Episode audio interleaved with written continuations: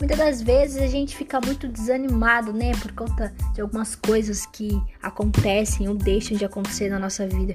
Mas quando a gente lembra que o mesmo poder que ressuscitou Jesus é o mesmo que está regendo a nossa vida, a gente consegue adquirir aí um estado de confiança incrível. Então deixa eu te falar, deixa eu te desafiar nesse dia de hoje. Confie mais, confie mais no poder que está regendo a sua vida, que é o poder de Deus. Eu, eu sinceramente, isso me anima, isso me empolga muito, isso me deixa para cima para vencer os desafios diários da vida. Beijão, gente.